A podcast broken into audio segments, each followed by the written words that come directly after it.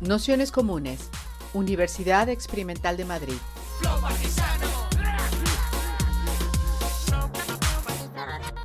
Toda la información en nuestro canal de Telegram Nociones Comunes o en nuestra web traficantes.net barra formación. Sí, venga.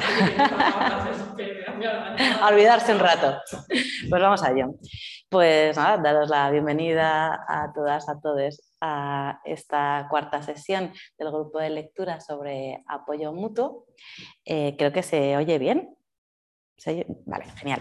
Pues nada, eso, daros la bienvenida. Para esta sesión que intentábamos un poco enlazar la idea de apoyo mutuo con, bueno, con el movimiento, con la historia del movimiento feminista y a través de varios conceptos que son especialmente significativos dentro del movimiento feminista, como es la sororidad o las redes de,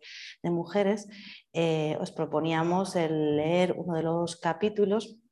de la creación de la conciencia feminista de Greta Lerner, que es el capítulo 10, que trata un poco, bueno, que se titula Grupos de mujeres, redes de mujeres y espacios sociales. Eh, es verdad que es un poco específico, o sea que igual, eh, bueno, como igual no resume toda la discusión que vamos a, a intentar tener hoy, entonces lo que había pensado para esta sesión es hacer como una doble vuelta. Por un lado, eh, intentar encuadrar este capítulo dentro de las tesis generales del libro, aunque enfocado a esta cuestión de, las redes de mujeres, sororidad y el papel que cumplen en la creación de la conciencia feminista, y luego darle como una segunda vuelta en torno a la historia del movimiento feminista, en torno al concepto de sororidad y otros conceptos como la escultura de las mujeres o la conciencia femenina, bueno, como otras discusiones que han atravesado parte del, movimiento, del movimiento feminista para intentar pensar algunas de qué sería construir una sororidad radical ahora o qué cuestiones podríamos tener en la cabeza. Entonces, bueno, esta sería como medio la propuesta y que más, bueno, que espero que, que nos llevase como unos 20 minutillos o, una, cosa, una cosa así. Eh, también contar que, bueno, como todo el rato vamos a estar hablando de mujeres, no sé qué, eh, el libro está completamente situado en la historia eh, occidental y en la cultura patriarcal de composición europea bueno, eh, estadounidense, pero en términos occidentales, y utiliza y una perspectiva eh, a veces que cuando nos estamos refiriendo al concepto mujer, pues en, en todas las situaciones se entienda en su versión más amplia, ¿no? Eh, no mujer cis, sino mujeres lesbianas, travestis, trans, personas no binarias y, demás, pero que bueno, por, em, cuando nos estamos refiriendo estamos hablando de este tipo de, de sujetos. Entonces, bueno, la primera cosa sí que hace como muchísima hincapié y que, que, recoge a lo largo de todo el libro es una frase que se repite muchísimas veces, que si he visto más lejos es porque estáis sentados sobre hombros de gigantes. Y, básicamente lo que, lo que defiende todo el libro y lo que de alguna es la tesis que yo considero que es central y que resume también esta frase, ¿no? es que al final son bueno, los hombres son enanos en hombros de gigantes y las mujeres han tenido que legitimarse una y otra vez eh, para eh, inventar la rueda una y otra vez hasta que han sido capaces de generar un movimiento, una conciencia feminista lo suficientemente extendida como para reconocer su, subjetividad. Entonces, eh, al final esta frase que, bueno, que se atribuye muchas veces a Isaac Newton, pero que en realidad es del siglo XII, de Bernard de Chartres, y que lo que habla todo el rato es que al final el conocimiento siempre se sitúa sobre el conocimiento de otras. En este caso, el conocimiento de los hombres se situaba siempre sobre el conocimiento de los hombres, entonces la ausencia de una historia de las, de las mujeres y un reconocimiento del, tanto de la educación como del saber de las mujeres era lo que ha imposibilitado eh, en términos estructurales el desarrollo de esta conciencia feminista, el desarrollo de esa intelectualidad y, y el desarrollo de una conciencia antipatriarcal. Entonces, para Lerner, así como de forma resumida, ella entiende que, la conciencia feminista consta como de cinco aspectos. Por un lado, la percepción de que las mujeres pertenecen a un grupo subordinado y como tal, y como parte de este grupo, han sufrido injusticias, que este reconocimiento de subordinación no es natural, sino que es social, que se desarrollar un, sentido de sororidad, es decir, que necesitas de otra para combatir esta injusticia, hacer una autodefinición, una definición propia, autónoma sobre los objetivos y estrategias para cambiar esta condición de subordinación y el desarrollo de una visión al futuro, bueno, de una subjetividad o una propuesta. En este sentido, y lo repite a lo largo de todo el libro, eh, las instituciones patriarcales lo que se han encargado es de privatizar este acceso a la educación por la dependencia también hacia los hombres y que apoyados en todas estas digamos, estructuras de conocimiento ha dificultado la, generación de un pensamiento propio. En este aspecto señala como, como cuatro, bueno, pues ya más, pero cuatro podrían ser los, digamos, los aspectos centrales de estas suposiciones de género en, en las sociedades patriarcales que ha sido una discusión como recurrente a la que una y otra vez estos grupos de mujeres se enfrentaban por no tener una historia. Eh, los cuatro aspectos centrales son que los hombres y las mujeres son esencialmente diferentes, no solo en su aparato biológico o sexual, sino en sus capacidades y funciones, y que mm, fueron creados de manera diferente eh, para funciones diferentes asignadas por Dios, que los hombres son superiores por naturaleza y por ello son más racionales, los de que les otorga un poder sobre las mujeres y que a las mujeres se les asocian estas funciones de crianza, de sostén de la vida y de continuación de la especie, que todas estas funciones son socialmente importantes, pero hay una jerarquía de superioridad frente a los hombres que los hombres tienen un derecho inherente al control de la sexualidad de las mujeres y a sus funciones reproductivas, cosa que no pasa en el caso de las mujeres, y que los hombres son los mediadores entre lo humano y Dios, y que mientras que las mujeres llegarían a esta relación a través de esa mediación. Este sentido es importante porque al final, eh, para la creación de la conciencia feminista, ah, propone que hay que superar distintos obstáculos. El primero de ellos es superar eh, esos sentimientos interiorizados de inferioridad intelectual y espiritual, que derivados de esta concepción patriarcal de las sociedades. Y para ello, eh, el texto y varios de los capítulos lo que cuentan es cuáles son las diversas formas que estas mujeres utilizaron para autorizarse, ya fuera desde la, eh, por la comunicación con Dios, y cómo se autorizaban a partir de, bueno, con toda una larga colección de mujeres místicas, autorizarse por haber sido madres, eh, autorizarse por, su capacidad creativa, que no dejaba de ser en cierta medida también, eh, bueno, como, como eran muy buenas haciendo alguna cosa, al final era Dios quien había eh, otorgado esa naturaleza y por ese motivo se autofirmaban como capaces de, de poder Mm, tener acceso a la educación. Y mm, incidiendo mucho en que esta, esta capacidad de autorización se produce una y otra vez, no hay una memoria no, se constatan en los textos que hay una memoria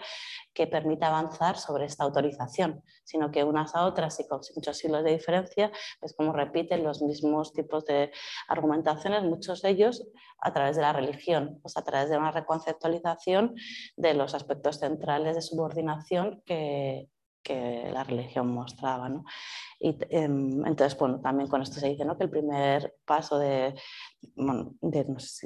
del camino hacia la emancipación en realidad en el contexto occidental tuvo lugar en la arena de la religión y todas las discusiones por,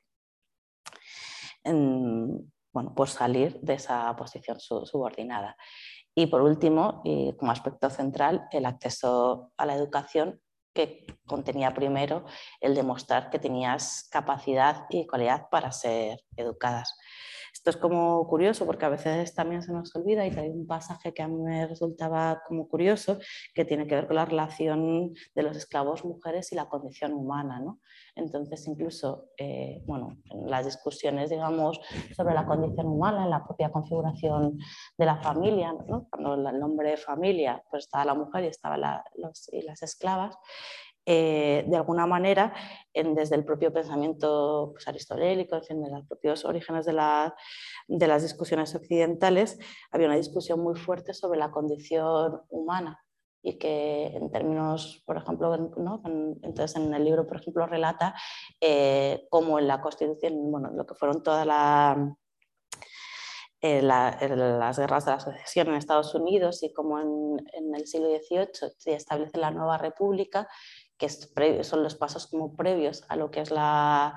eh, digamos, abolición formal de la, de la, esclavitud, se volvió a repetir esta discusión sobre la condición humana o no humana. Entonces, en esa propia discusión, eh, la se entendía que los esclavos eran humanos, aunque no del todo humanos, entonces tenían una,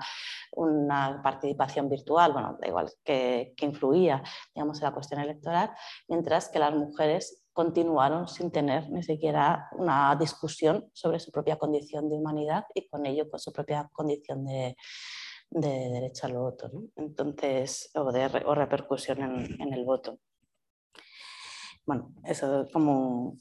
como que señalabas, bueno, hace hincapié un poco en, en realidad en no, no, tan lejos que quedaron estas, estas discusiones. En concreto, y para lo que estábamos tratando hoy, eh, Lerner considera que hay cuatro aspectos que, que dependían para que se desarrollara la, conciencia feminista. La primera fue que una capacidad, una gran capacidad de mujeres pudieran vivir fuera del matrimonio de forma independiente, cosa que tardó bastante tiempo, que esos cambios demográficos en las mujeres permitieran que gran parte de su tiempo o tuvieran menos hijos, tuvieran que dedicar menos tiempo a la actividad reproductiva, porque en realidad gran parte de las mujeres que pudieron desarrollar eh, un pensamiento intelectual lo hacían en esos periodos en los que no o eran previos al matrimonio o cuando enviudaban, generalmente, no en todos los casos, pero sí muy mayoritarios, eh, entendían también que el acceso, obviamente, a la educación igualitaria y esto que hablábamos y por lo que lo traíamos un poco aquí, que era la posibilidad de creación de espacios de mujeres, redes de apoyo o espacios de, un público femenino. O sea que en realidad una condición esencial para el desarrollo de la conciencia feminista fueron tanto los espacios de mujeres como la generación de un público propio, aunque no fueran condiciones suficientes. En, este sentido, recuerda un poco a, una, se estructura un poco en torno a lo que llama Sarah Evans las precondiciones para el desarrollo de una identidad colectiva insurgente y vuelvo otra vez en estas digamos, condiciones para, que ella propone, eh, que señala cinco y que bueno, algunas resuenan con parte de lo que estábamos tratando hoy. Y para ellas piensan que el desarrollo de esta identidad insurgente eh, se requieren de espacios sociales dentro de los cuales los miembros de los grupos oprimidos puedan desarrollar un sentimiento independiente de autoestima, a encontrarse con definiciones adaptadas como ciudadanos de segunda, ciudadanos inferiores, es decir, un espacio donde te sientas con capacidad de agencia eh, luego, en segundo lugar, modelos de personas que se salen de los patrones de pasividad y que te sirven de ejemplo para afrontar esos mecanismos de, opresión. Una ideología que explique los orígenes de esa opresión. Y eh, el confrontar esta nueva identidad con respecto a otras definiciones de cultura de hadas, o sea, como que es necesario generar esta una identidad propia frente a otras. Y otra vez la comunicación o redes de amistad o espacios de afinidad en los que se pueda difundir o interpretar o contrastar esta nueva insurgencia de, movimiento. En este sentido, eh, resultó que los espacios sociales fueron muy importantes a la hora de ir pasando en cada una de las fases de la conciencia feminista. Eh, estos espacios, aparte pues, porque te permitían, no solo el acceso a la educación, sino también permitían pues, eh, contraponerte como iguales, eh, que tus ideas tuvieran un reflejo, una interpretación frente a otras, como que en realidad elementos que eran necesarios para, que, para el desarrollo del propio, del propio pensamiento estos espacios de mujeres que los describe así con bastante detalle y que con muchos ejemplos y que aquí no, no pensaba cómo reproducirlo, ¿no? pero bueno, que son los monasterios, los conventos, los centros urbanos de beguinaje en concreto especialmente, porque fueron las, las beguinas las que vivían en comunidades autónomas, eh, solo de mujeres y que además no requerían dote, con lo cual fueron también dieron acceso a una diversidad social de mujeres mucho más amplias que los conventos o los monasterios, que sí que requerían dote para, para poder participar de ellos. ¿Eso era algo religioso? Sí. Sí, sí, religioso. Sí, sí, como unos, como unos conventos, exactamente. Sí, sí, sí. De hecho, estas son, vamos, ya son beduinas. Así. Y, y, lo único que no tenían la misma condición eh, que, los, que los cristianos estrictos. Eh, pero bueno, también los centros de forma protestante y luego eh, el, desarrollo de escuelas femeninas a partir del siglo XII, donde muchos de hilos se pueden trazar una cierta una continuidad entre alumnas de esas escuelas femeninas y personas significativas, mujeres significativas de los movimientos de, de liberación de la mujer en el siglo XIX. Y luego lo que dedica también bastante más espacio, eh, que son los grupos de, mm, los grupos de afinidad, que entre ellos pues, de las Stocking, bueno, como otros eh, en Londres o, distintos grupos de, mujeres que también fueron capaces de, de, a través de esos espacios de convivencia, ir transmitiendo también un legado eh, y, una serie de respuestas que se van transmitiendo unas, unas a otras y los salones burgueses, presididos especialmente por mujeres, aunque muchos también podían tener acceso, pero hubo bastantes. Eh, pone mucho el ejemplo de, los, de, las, em, de, las, románticas alemanas, del movimiento romántico alemán, pero bueno, que en realidad también se dieron en Francia y en otros sitios, y verán comunidades altamente desarrolladas de discusión, de las que muchas mujeres participaron muy activamente y, eh, por supuesto, también organizaciones de mujeres y organizaciones de mujeres segregadas por sexo. O sea, gran parte de todas las revoluciones, pues eh, pone el ejemplo en este caso de Francia y Estados Unidos, pero podían ser en cualquiera de estos contextos, las mujeres participaban activamente en los movimientos revolucionarios en la mayor parte de las ocasiones con organizaciones propias y con organizaciones segregadas por sexo y ponían en el centro las demandas de, de las mujeres pero como veíamos también al principio la cuestión de la esclavitud, en gran parte, una vez que ya se producía, digamos, el, ¿no? conquista o lo que fuera, pues eh, esas luchas por los derechos de la mujer nunca se veían reconocidas. Un ejemplo súper significativo y que, bueno, que, que es curioso en, en, el libro es el Código de Napoleón, ¿no? o sea, que durante todo el movimiento previo en en 1972 se apoyó muchísimo en movimientos de mujeres, en movimientos campesinos incluso, y en realidad luego nada más llegar al poder, lo primero que hace es prohibir a las mujeres el poderse reunir o participar en espacios políticos y llevar pantalones, entre otras cosas. Pero bueno, como que en realidad una y otra vez se repetía en cada uno de todos esos procesos. Y también fueron importantes, especialmente en el caso español, las escuelas de maestras. Entonces, bueno, en realidad el resumen de todo este capítulo, que cuenta con bastante detalle, que yo creo que tiene como el interés de historiográfico de recoger cada una de todas esas experiencias y la no transmisión de ese conocimiento, o sea, el indagar en cada uno de los textos que se producían y ver cómo esos hilos no generan continuidad, eh, y ver también cómo sí se producían ciertas transmisiones a través de esos espacios y estas redes eh, de mujeres, al final lo que viene a, transmitir o lo que cuenta en el texto es que las agrupaciones de mujeres pensantes y la creación de públicos no llevaban necesariamente al desarrollo de un pensamiento feminista. O sea que hubo, por mucho que eh, existieran ambas cosas por muchos de esos órdenes, por no haber sido también capaces de acceder a parte de ese eh, pensamiento feminista, no eran capaces en su propia trayectoria de subvertir esas condiciones de dominación. Y, aunque tú tuvieras pues, una lectura escrita por mujeres, por ejemplo, en realidad pues, podía reproducir el orden dominante ¿no? y contar su historia como mujer o como, madre o como lo que fuera. ¿no? O sea, que en sí mismo no era,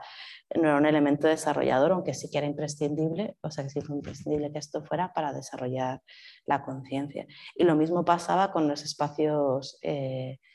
de afinidad, especialmente con los que, pues como hemos visto, con los que eran mixtos, eran burgueses, porque en realidad en muchos casos el que eso estuviera al final generaba, eh, bueno, eh, generaba unas condiciones que en ciertas ocasiones, y lo he explicado un montón de veces eh, con muchos ejemplos de por qué al final muchas de ellas se ocultaban tras maridos, tras otros vínculos con hombres, en fin, o sea, como al final eh, no eran, aunque tuvieras ese espacio de condición de igualdad, en muchos casos se sometieron voluntariamente incluso a, estas eh, órdenes de representación masculina. Entonces, bueno, y en realidad lo que al final acaba defendiendo en, al final del texto es que estas condiciones de, mm, digamos, estos espacios, estas redes fueron imprescindibles, pero al no haber un conocimiento de la historia de las mujeres y una organización autónoma femenina, eh, no pudieron, estas experiencias no pudieron ser transmitidas y con ello no hubo una transmisión de las condiciones necesarias para, para la creación de una conciencia feminista. Y esto es básicamente el resumen del, capítulo. En, ese sentido, trae como dos discusiones también que yo creo que como que merece la pena, o porque luego creo que es un reflejo en parte de lo que será la discusión sobre la sororidad dentro ya del movimiento eh, moderno del siglo XX, y que tienen que ver, por un lado, con, que, con, lo que entenderíamos ahora con la interseccionalidad, pero que en aquel momento era el reconocer la homogeneidad y cómo las mujeres también habían participado junto con los hombres en la discriminación, marginación y explotación de otras mujeres y hombres por su raza, clase y religión. Entonces, en, bueno, pues esa condición sí que la, la trata en, en varias ocasiones. Y de nuevo, eh, Lerner lo que propone es que eh, en realidad el no conocimiento de su propia conciencia feminista y el conocimiento de la historia también debilitaba su propio conocimiento de la realidad de otras mujeres. Entonces, eh, eso impedía el, o retrasó el proceso de lo que es una comprensión en términos de sororidad y por eso la centró únicamente en algunas prácticas que podían ser compartidas, como era la maternidad como que repite este mismo argumento también, incluso para la cuestión de la, de la interseccionalidad. Y en ese sentido, con la cuestión de la maternidad, que tiene un capítulo propio y que bueno, tiene también su interés, creo que también tiene su interés a la hora de, de hablar de, de, sororidad, porque habla también de lo que sería la condición de, de esposas y cómo la condición de esposas era una condición necesaria eh, y, y, de competencia entre mujeres pero que en realidad en los, siglos en los que estábamos hablando, la condición de esposas y de madre era una única condición de acceso a una realidad material y de protección, al ser siempre prácticamente dependiente, ya fuera o de un hombre o de la iglesia, y haber muy pocos espacios para la autonomía de las mujeres, algunas vidas con dinero, algunas eh, trabajadoras, putas. Em, artesanas, eh, bueno, con algunos eh, trabajos que sí que permitían cierto grado de, de autonomía, en la práctica real era una... Entonces, eh, en, torno a esta idea de la competencia con otras mujeres, eh, en torno a la protección, también se han generado como muchas eh, competencias, que bueno, lo que trata también Marcela Lagarde y todo eso a partir de, esta condición y que es bueno, como uno de los aspectos que luego se ha discutido posteriormente. Eh, frente a esta idea de esposas, como que la maternidad sí suponía, tanto en su versión de experiencia vivida como en su versión de, expectativa, eh, entendían que se unificaba como la realidad de las mujeres. Entonces, eh, digamos, como que de alguna manera generaba un vector de experiencia compartida, de, una realidad de otras mujeres que podían compartir, poder compartir con otras. Así que en gran medida, durante todos estos 350 años, eh, el principal argumento para conceptualizar estas alianzas atravesaban de una u otra manera esta condición de la, de la maternidad. Como igual que ahora también puede ser la violencia, de alguna manera durante bastante tiempo el eje que, que atravesó tanto en lo material como en lo conceptual, atravesaba este tipo de, condición de, madre. Aparte de, bueno, de la propia relación con la propia iglesia y la legitimidad que eso, que eso daba. Entonces, estas son dos como de las discusiones que de alguna manera también recoge y que, y que se reproducen en lo que sería esta segunda vuelta que vamos a dar a, a esta cuestión. Entonces, bueno, la sororidad que se refiere a la hermandad entre mujeres a la hora de plantearnos sociales, cuestiones sociales que nos atañen como grupo y existen distintas definiciones de, bueno, si es un, pacto político entre mujeres, eh, bla, bla. O sea que,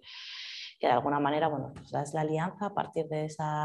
conocimiento de esa condición de, opresión y, y también un principio como de unidad en términos, puede ser marxistas, del, del proletariado, como una unidad política. El término formalmente es acuñado por, eh, como en estos términos por Kate Miller, eh, un poco la, con el nombre o, con la, bajo la propuesta de la unión de las, todas las mujeres sin hacer distinción de clase, eh, origen social o origen étnico. Que eso se resume bastante en la de Women of the World, las mujeres del mundo unidos. Entonces, bueno, toda esta segunda ola del feminismo que promueve también una visión, si queréis, del, género eh, como elemento central de opresión, abogó también por... Eh, bueno, por este llamamiento a través de organizaciones como la de NOW, que la organización, eh, la organización Nacional de Mujeres de Estados Unidos, que bueno, desde el principio se vieron claramente sus límites eh, para entender la, diversidad y, las, las, diferencias no homogéneas sobre las, de la vida de las mujeres, pero bueno, que en aquel momento fue un elemento central y una discusión bastante fuerte y que no solo eso, en, en, la tercera ola eh, con el feminismo de la diferencia, este, esta esencialización de alguna manera de manera de la condición de mujer y de la necesidad de de, separación frente a, y de construir una narrativa propia que empodere sus propias prácticas y demás, bueno, como sé que, que también en aquel momento, con el por ejemplo, italiano la llamaba el afidamiento, pero que, pues que también ha sido como otro de los elementos claves que también ha ido recorriendo la propia historia del, del feminismo. Frente a esto, pues eh, desde el primer momento hubo importantísimas críticas, tanto de los movimientos de lesbianas, movimientos negros, mestizos, en fin, desde todo tipo de disidencias que, bueno, que os he puesto ahí unos ejemplos de algunas de ellas, ¿no? pero que en realidad se han, que, eh, vamos, que todo el que, que, ha habido una larguísima historia de, feminismos, que, especialmente el feminismo negro y el, lesbiano, que se han opuesto, digamos, a esta lectura eh, esencialista del, sujeto mujer como sujeto del feminismo. Y, incluso, y en muchas de ellas el elemento central, el elemento de discusión era la cuestión de la sororidad y el chantaje que esta sororidad producía. Entonces, em, bueno, Adrián lo decía, ¿no? tras la sororidad está el racismo o, bueno, Bell lo, hay como hay bastantes citas que, que en ese aspecto de cómo, de cómo ya lo, lo reconocen y ella, por ejemplo, decía, ¿no? la visión de la hermandad que evoca a las mujeres del movimiento de liberación se basa en la idea de la opresión común, ni que decir tiene que eran, que eran principalmente las mujeres blancas burguesas, tanto liberales como radicales en su perspectiva, las que creían esa noción de una opresión común. La idea de opresión común era una base falsa y corrompida que disfrazaba y mistificaba la verdadera naturaleza variable y compleja de la realidad social de las mujeres. Las mujeres están divididas por actitudes sexistas, racistas, privilegios de clase y toda una multitud de otros perjuicios, decía Abel Hooks en, uno de los textos que publicamos. Pero bueno, que, el Carby, que también está en el Feminismos Negros, pues también reconoce un poco toda esta heterogeneidad de, de, las experiencias, así como la importancia también de, esta, de las redes de mujeres, eh, en concreto, por ejemplo, en el caso de, las mujeres eh, negras, como claves para el desarrollo de, las estrategias de, supervivencia. Otro de los elementos también centrales de chantaje, o, bueno, o que a veces también quiero merece la pena reconocer, es estas apelaciones a la unidad eh, como un eh, disciplinamiento a los grupos activistas. Y como en muchas ocasiones, bajo el discurso de mantener la unión de un grupo de un bien superior, de la unidad de todas las, mujeres, se han intentado ocultar críticas, eh, propuestas, otras formas de, relación con acusaciones de traición, de ataque a otras compañeras o, y demás por estar faltando a este principio de sororidad. Esto es una crítica que hacen un montón de, mujeres del movimiento feminista, Jo Freeman, Tigras y Atkinson, en fin, eh, digamos que es una crítica habitual también, eh, no solo al reconocimiento de la experiencia, como decíamos, sino también al chantaje que en algunas ocasiones en torno a esta práctica se ha puesto sobre, encima de la mesa y que, y que es pertinente, creo, su discusión incluso a día de hoy.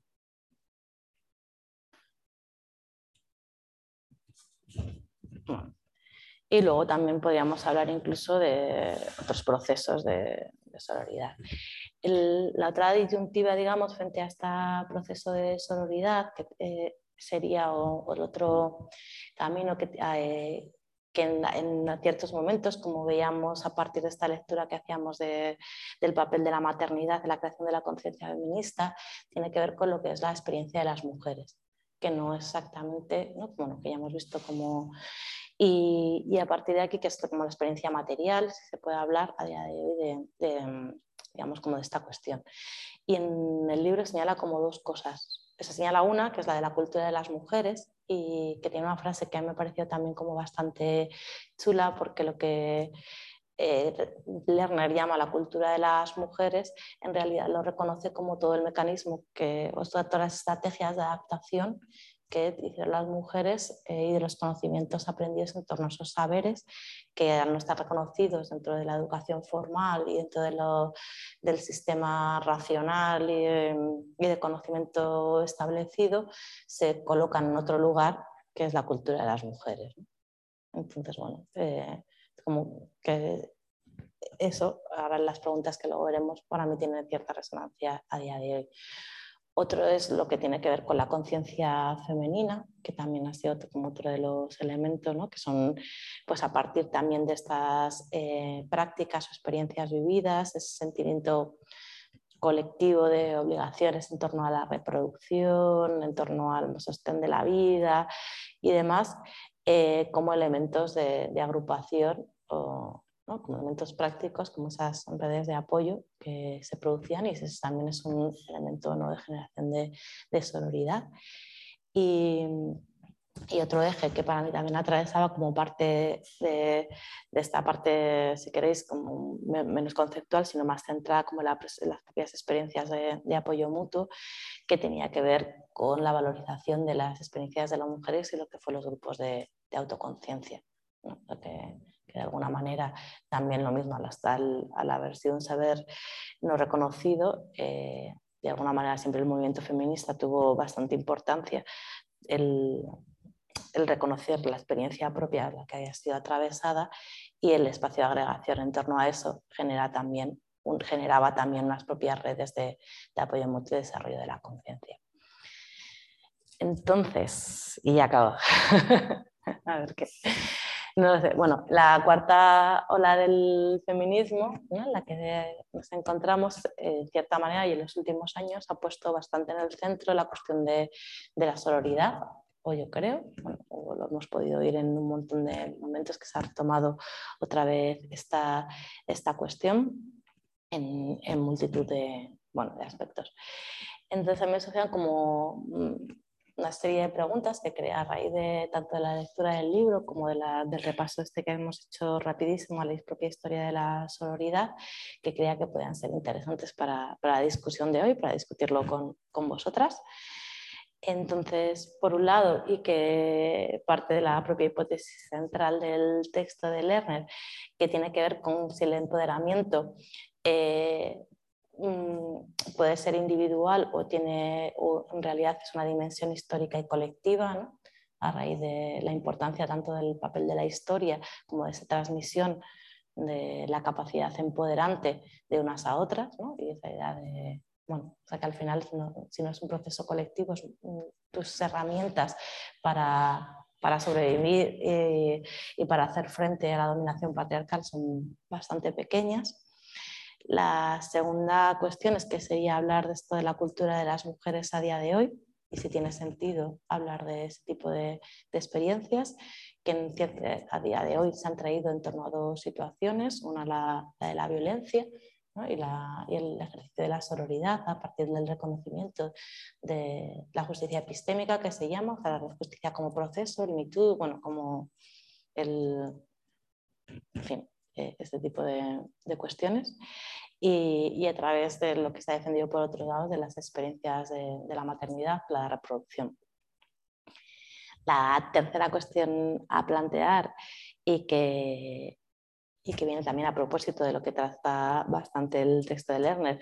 que es que hasta en qué medida las mujeres, eh, eh,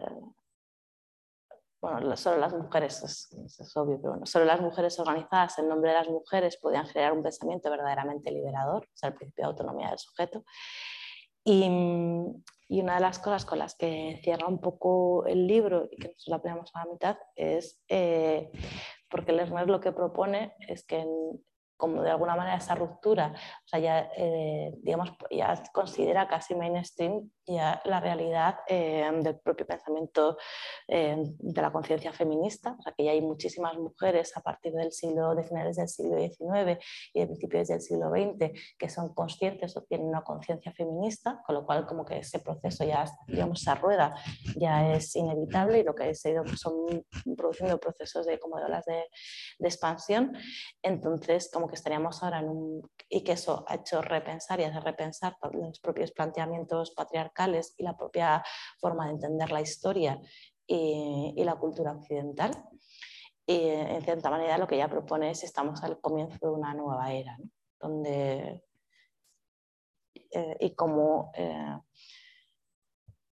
en donde el sexo ya es irrelevante para el pensamiento, o sea, que ya no existe esa discusión con, digamos, el imaginario católico, o no existen los términos tan estructurales como eran, o sea, como que ya empieza a ser una cuestión como, como residual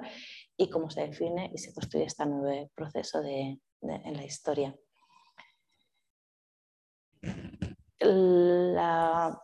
el siguiente aspecto, y que bueno, es un poco largo de traer, pero que básicamente lo que se refiere em, tiene que ver con, con, otra cuestión esencial que, que, también parte de, de, esta concepción de feminista de la propia historia, que es la puesta en el centro de la vulnerabilidad, a través de digamos, la conciencia de la interdependencia y de la vulnerabilidad, y que eso es el aporte del, del movimiento feminista a, como epistemología, por así decirlo, entonces, en esos términos, ¿qué supondría pensar la solidaridad desde este lugar, como una forma política del, cuidado? Y bueno, em, a, partir del reconocimiento de esta interdependencia y del compromiso de responder hacia, hacia de responder por otras. Y como, como ese aspecto Luego, como los, la solidaridad y el apoyo mutuo son elementos centrales para la creación de la conciencia feminista, para hacer frente a las luchas y las dinámicas de opresión y, el reconocimiento de a partir de un reconocimiento de una experiencia diferencial, interseccional y situada, pero que es pero siempre necesaria para, eh, para la construcción de, un, de, una, de realidad posible. Y, y, en ese sentido, eh, bueno, pues proponer que, la solidaridad no tiene que apelar a la homogeneidad, sino al compromiso. O sea, esa idea eh, que, bueno, ahora lo, leeré con un texto de, que también de Bell Hooks, pero bueno, que, que sororidad o que hermandad de mujeres es la propuesta para esta apuesta política. Entonces, eh, de alguna manera hay un textito que resume muy bien esta idea que dice, que dice Bell Hooks. Las mujeres necesitamos erradicar las diferencias para sentirnos solidarias. Necesitamos compartir una opresión común para luchar por igual, para acabar con la opresión. Necesitamos sentirnos antihombres para unirnos, puesto que es enorme la riqueza de la experiencia cultural, las, eh, ideas que tenemos para compartir entre nosotras. podemos ser hermanas unidas por intereses y creencias compartidas, unidas en nuestro aprecio por la diversidad, unidas en nuestra lucha para acabar con la opresión sexista, unidas en la solidaridad política. Entonces, bueno, la, propuesta también es cómo se construiría eh, ese compromiso capaz de sostener eh, una solidaridad radical antipatriarcal. Y, y esa es mi chapa.